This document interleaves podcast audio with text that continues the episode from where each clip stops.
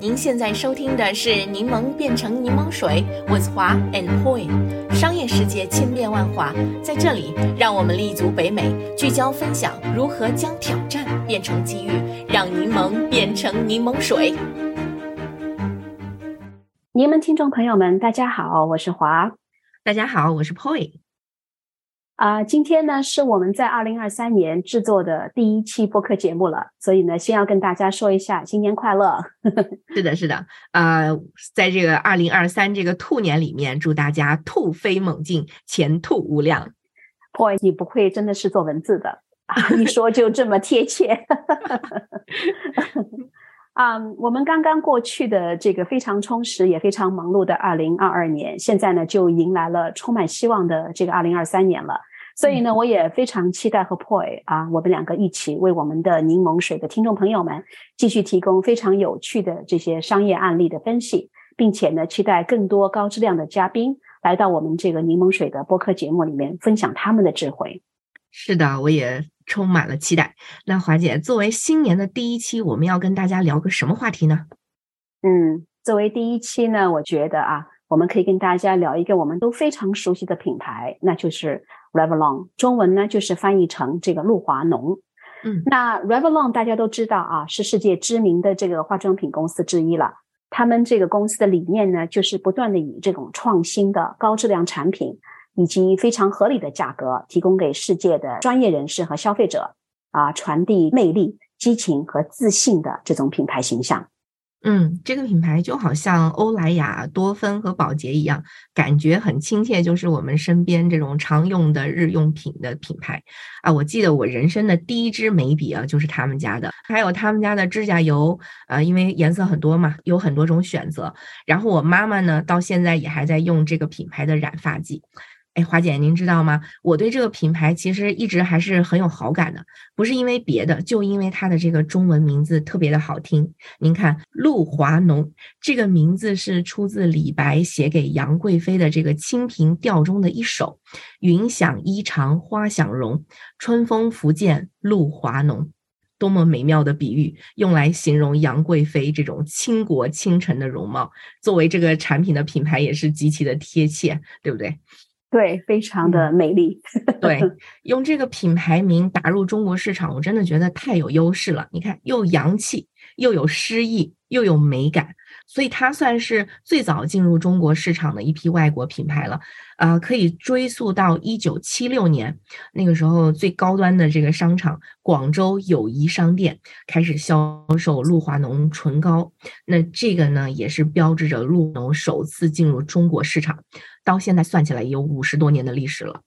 嗯，是的，你看这么一家如此具有影响力的这种世界级的品牌，却在二零二二年的六月十六日的时候。向纽约南区的法庭申请破产，在他宣布破产的时候呢，他已经背负超过三十亿美元的债务，并且呢，由于这个库存不足而濒临损失超过一亿美元的这个销售额。那这个惨状呢，和 Revlon 当年辉煌的这个起家故事真的是相去甚远了。不知道大家是不是知道啊？Revlon 呢，其实是在一九三二年的时候，是由 Charles 和 Joseph Revson 兄弟以及化学家 Charles Lachman 创一起创立的。十年之后呢，Revlon 呢就迅速成为一家价值数百万元的公司。到二战的时候，它已经被公认美国排名前五名的这个美容品牌之一。随后呢，Revlon 一直就受到全世界消费者的关注，成为另外一个知名美妆品牌，就是欧莱雅的一个最强劲的对手了。嗯，是啊，华姐，那你说这么一个曾经如此辉煌的品牌，怎么突然之间就宣布破产了呢？呃，作为他们曾经的消费者，当初我听到他们忽然破产的这个新闻啊，也是觉得非常非常的突然。嗯，但是呢，之后呢，我想知道他们为什么会破产，所以呢，也看了很多报道。那我们在今天的播客节目里面呢，就跟大家分享一一些他们破产的原因吧。嗯，第一个呢，就是刚才已经稍微提到的，就是他们的库存问题。啊，你只要去任何的这个 pharmacy，你都会发觉这个 Revlon 生产大量的这个产品。那根据我看到的数据呢，Revlon 从这个口红、眼影、护肤品到香水，大概总共有八千多个产品，而这个八千多个这个产品当中，许多呢都需要四十多种单独的原材料才能制造，那你想想，他们需要多少的这个原材料，对不对？所以呢，这个 Revlon 一般呢没有大量的这个库存这些原材料。因此呢，疫情开始以后呢，全球的这个 supply chain 就发生了严重的问题，原材料库存的这个不足呢，就导致 Revlon 的许多生产设施在二零二二年的时候不得不暂时停工或者关闭。由于无法生产，也就无法满足这个客户的需求了。预计呢，就是二零二二年，就是我们刚刚过的这个假期的这个销售额，Revlon 将损失至少八千七百万美元。哇，这个真的是损失不小。Covid 给全球供应链带来了一定程度的混乱，使得很多的品牌和零售商都不得不做出调整和适应。啊，尤其是对于这种生产型企业啊，如果供应链出了问题，真的就像是被人掐住了脖子，动弹不得。Revlon 呢，其实并不是过去这几年唯一一家陷入供应链困境的公司。我还可以举一个很典型的例子，就像这个全球最大的化工企业巴斯夫。它所有的业务都是需要用到天然气的，但是去年的这个俄乌冲突给它造成了巨大的能源危机，然后九月份的这个北溪管道爆炸更加让它雪上加霜。像这种黑天鹅事件，真的是一下子就让它走到了生死存亡的关头，可见供应链问题之重要。所以回到 Revlon 的这个供应链问题哈，这绝对是导致公司走向破产境地的最关键问题之一了。嗯。Inventory 这个问题确实是非常的重要，但是呢，timing 也非常的重要啊。我们来回顾一下，二零一九年的时候，Revlon 的最大股东控股公司 McAndrews and Forbes 就曾经考虑要出售。那时呢，公司已经大概背负了这个数十亿美元的债务，而且呢，那个销售额也开始下降，净亏损也开始扩大，公司管理层呢也在不断的进行更换。那这样就引出了这个问题，是不是？Revlon 呢是应该早点申请破产呢，或者是寻找买家呢，还是等到现在，趁着能卖个好价钱，赶紧把自己给卖了？对对对。但是对于这个质疑呢，我有不同的观点。大家都知道啊，二零二零年的时候，那个疫情开始蔓延全球，一下子呢就打破了这个零售业的节奏。如果呢那个时候宣布破产或者合并的话呢，全球的公司都将面临一个统一的问题。啊，其中包括就像我们说的供应链中断啊、库存问题啊、通货膨胀和利率的影响等等等等，都会导致这个破产公司呢在制定下一步计划时出现不理想也不清晰的情况。这也就是为什么在疫情期间我们看到的并购活动几乎是陷入全面停顿的这种这个原因啊。嗯，另外呢，这个通货膨胀和高利率带来的这个压力。迫使呢，就许多有意购买的公司要以更高的这个利率借钱或者去融资。虽然呢，Revlon 是一个非常非常有吸引力的这个世界级品牌，但是呢，我觉得真正能够买得起 Revlon 的公司其实还是非常少的。因此呢，虽然 timing 是有点比原计划的晚，但是呢，这也不是 Revlon 他们自己可以控制的。嗯，花姐，您说的很对。那除了您上面刚刚讲到的这两个点之外，哈，您觉不觉得 Revlon 在品牌方面宣传不力，也是其中很重要的一个原因呢？嗯，我觉得肯定是的。嗯，是的，你看，像 Revlon，它作为世界级的品牌，它在全国一百五十多个国家和地区销售产品，而且曾经一直是这个行业的佼佼者。但是现在谈起它，我很难想起它的品牌有什么样的特点。这对一个快消品的产品来讲是很要命的。啊，但是它其实也并不是一直是这样的，它曾经在品牌方面是有很多可圈可点的地方的。你比如说，早在一九五二年，Revlon 著名的火鱼冰广告，就是化妆品行业里面首次尝试和这种时尚杂志和名人代言来建立合作伙伴关系的。它也是被公认为是世界上第一个强调女性体验的广告。暗示使用口红不仅是用于吸引男性，也是可以用来取悦女性自己的，可以说是宣扬独立女性思潮的品牌先驱了。后来，Revlon 继续以这个 empowerment 和 aspiration 作为品牌核心，推出了很多极其有影响力的产品，比如红极一时的这个 Charlie 香水，它的广告也是大胆采用了女模特 Shelly Huck，让她身穿裤装。全身散发着女性独立和解放的精神。这个风格和同时期的其他香水广告比起来，是完全截然不同，非常有个性的。那到了八十年代，Revlon 的 marketing campaign 也以 Most Unforgettable Women 为主题，邀请了一众包括像 Cindy Clough 这种在内的当红名模一起宣传女性解放的这种品牌主题。你看那个时候其实是很先进的，就是时代的主旋律的，对不对？但是你看近年来我们对他们的这个宣传就完全没有印象了，可以说是完全泯然于众人，快成路人甲了。我甚至觉得它就是那个药妆店里面一个非常廉价的一个产品的代表了。嗯，我觉得你说的非常的对，分析的也非常的好。嗯，Revlon 呢曾经是一直推崇这个支持 powerful 女性。但是呢，就像你刚才说的，Poi 啊，近几年来他们的这个 marketing campaign 呢，却更加以宣传这个产品的功能为核心，整个品牌呢就感觉让人越来越没有这个理想和情怀了，是吧？我曾经看到有一位营销行家是这样说 Revlon 的这个品牌宣传的：“The aspiration is gone, it becomes package goods。”他的意思呢，就是说 Revlon 已经变成了一种 CPG 包装商品了。那除了这个市场营销的主题走样之外呢？啊，化妆品行业啊，现在的这个竞争也是越来越激烈了。比如，就像我自己现在通过看 Instagram，每天我都会发觉很多新奇的这种化妆品产品，有时候呢也会忍不住的去购买。因此呢，我发觉我家里的这个化妆品的这个储存啊是越来越多了，品牌也是五方八门。因此呢，我尽管对一些品牌还是挺忠实的，但是我觉得我自己的这个购买的频率啊，却是越来越低了。那正因为如此呢，我觉得 Revlon 还是完全没有跟上啊消费者的这种习惯的变化，没有理解市场的竞争呢，已经不仅仅存在于 pharmacy 的这个柜台上了，而且呢，也存在在这个百货公司啊、大型零售商啊、批发商啊，以及像 Sephora 这样一种一站式的商店，再加上呢，就是以吸引年轻人为主的这种 DTC 的品牌。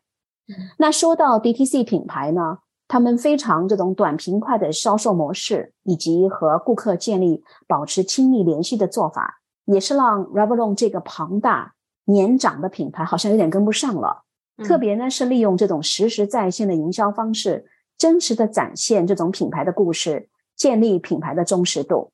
我想呢，虽然我们大家都知道 Revlon 这个品牌，但是呢，我想在我们的身边，大概已经很少有这个女性朋友会把 Beauty。和 Revlon 联系在一起了吧？嗯，所以呢，面对这些强烈的竞争，Revlon 在这个营销数字上也就越来越失去了优势。自从二零一八年以来呢，Revlon 已经逐渐失去了他们在美国的这个市场份额。二零二二年的时候，他们在美国化妆品和这个洗浴用品行业的这个价值份额，已经从二零一八年的百分之二点六下降到了百分之二点一了。嗯，对，这个感觉。颓势越来越明显哈，不过我们 批评了他们半天哈，尽管 Revlon 在这几年的财务上陷入了困境，他们其实也不是完全坐以待毙的，还是有闪现一些水花的，他们还是有尽力推出一些好的产品，比如说他们的这个一步式的吹风机和热风刷。就是大获成功的这个产品，目前在亚马逊上还拥有了近二十六万条的五星评论，而且这个价格非常的适中，在四十美元左右。我记得这个产品在社交媒体上，特别是在 TikTok 上，曾经是风靡一时的，并且在 YouTube 上也产生了大量的这种操作视频，其中一些视频也获得了数百万的观看次数。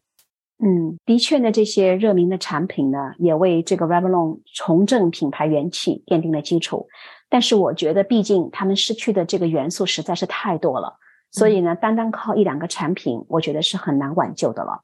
嗯，另外呢，这个 Revlon 的这个财务挑战，也可能让他不像以前一样有巨额的这个资金去制作优秀的广告和社交媒体的 campaign。Revlon 呢，虽然在这个社交媒体上很活跃，但是呢，由于这个资金的缺乏。它无法吸引名人 influence 的支持去抵抗日益激烈的这个竞争，比如像我们大家很熟悉的这个 Rihanna 创立的 Fenty Beauty，就是利用它的这个 popularity，一下子呢就让这个品牌火红了起来。嗯，Revlon 的这个 role 呢，不仅是显示在这个市场营销上面，而且呢，我觉得在技术上他们也无法进行大量投资。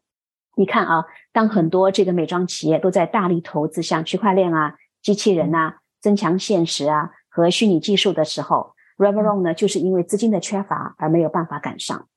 啊，因此呢，就很多业内人士把那个 Revlon 称之为传统落后者，而这种落伍呢，当然也降低了这个 Revlon 的估值。你想想，任何一个有兴趣想购买 Revlon 这个品牌的，都希望看到它在技术和研发上领先，并且呢，已经构成对欧莱雅这样的品牌的竞争。嗯，听着觉得挺悲凉的。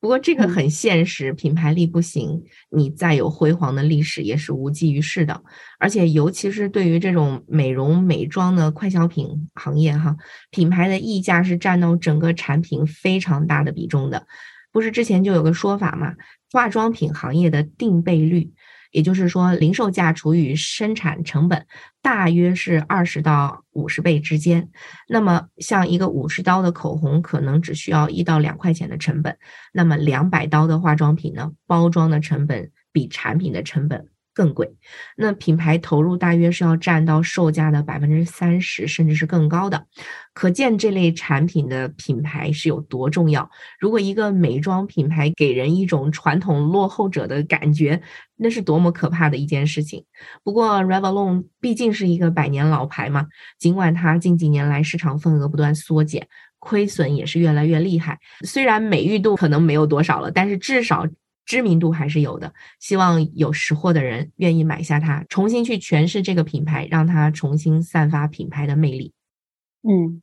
啊，自从呢就是 Revlon 申请破产以来呢，它已经和数百家供应商达成协议，帮助呢他们重启曾经混乱无比的这个供应链。另外呢，Revlon 最近呢还赢得了法庭的许可，允许呢一些啊对他的这个运营至关重要的员工和高管支付奖金。纽约证交所呢，也是目前已经暂停了这个 Revlon A 普通股的这个交易，并且呢，有望在不久的将来将完全退市。啊，虽然听上去有些悲哀啊，但是呢，这个 Revlon 依然是一个家喻户晓的百年老牌，它旗下也有很多非常非常著名的牌子，例如我们大家非常熟悉的这个 Elizabeth Arden 这些。嗯，因此呢，申请破产呢，并不意味着他们已经走到了尽头。我觉得一定还会有其他的公司愿意出价收购 Revlon 的整个产品组合，然后呢重振旗鼓，或者呢这个 Revlon 旗下的那些至今还是非常赚钱，或者呢发展很快的品牌，也有可能被这个其他的公司去收购。比如呢，就是我的第一份工作啊，其实是就职于这个 Seagram 的酿酒公司。那 Seagram 呢，在这个八十年代和九十年代初的时候，曾经是世界上最大的酿酒公司。他们这个旗下的品牌啊，包括像 Mattel 啊、Chivas Regal、Crown Royal，以及我们大家非常熟知的这个 Tropicana 这个橙汁。嗯，那 Seagram 呢，由于这个富二代接管以后，就突发奇想的要进军好莱坞了。于是呢，公司就在九十年代初期的时候公开的寻找买家。最后呢，没有一个公司能够有这个啊实力，或者是愿意买下它的全部的这个 portfolio。所有的这个 Seagram 旗下的上百个品牌。最后呢，都被不同的公司给购买了。我还记得最后一次去这个 Seagram 在纽约三百七十五号 Park Avenue 的这个总部的啊情景，曾经的辉煌被空无一人的这个办公楼所代替了。那时候我还真的觉得非常凄惨的。我们就重新回到这个 Revlon，虽然呢是破产，但是希望它不是没有其他的选择了啊！不要是说 Revlon 本身啊，就像我们刚才提到的一些它下面的牌牌子。啊，就是像 Elizabeth 等这些，都是家喻户晓，品牌的个性和故事非常的鲜明。Poy，我们都知道，对不对？品牌的这个核心是最难建立的，而且呢，即使有很鲜明的故事，也是需要这个公司长期的保持品牌的这个承诺，才能最终深入到这个消费者的心里的。而我觉得这个 Revlon 最大最大的优势就是它品牌的价值了。因此呢，作为一个品牌爱好者，我真的是非常的希望 Revlon 能够。尽快的落户下一个懂得它价值的东家，然后呢重振旗鼓，继续为很多爱美的人儿带来各种惊喜。嗯，是的，这里真的不得不感慨一下，品牌真的是一门持久战，是伴随这个产品从始至终的功课。品牌的投入不一定立即在销量上见长，但是如果不做，销量一定好不了。所以，我们打造品牌也需要践行长期主义，做一个长期稳健、有生命力的品牌。好了，今天的节目就到这里了。在结束今天这一期的节目之前，我们也想询问一下我们的听众朋友们，你们对今天的话题有何感想呢？欢迎大家去我们的网站 turn lemon into lemonade 点 com，点击我们今天这一集的 link。如果你想加入我们在多伦多的柠檬群的话，请与我们联系。我们的微信号是 realstone r e e l s t o n e。我们的网站上也有其他的联系方式。谢谢大家的收听，我们下一期节目再见。再见。感谢收听我们这一期的内容，欢迎订阅我们的 Podcast 频道，搜索“柠檬变成柠檬水”。我们期待与你一起热爱学习、热爱思考、热爱品牌、热爱挑战。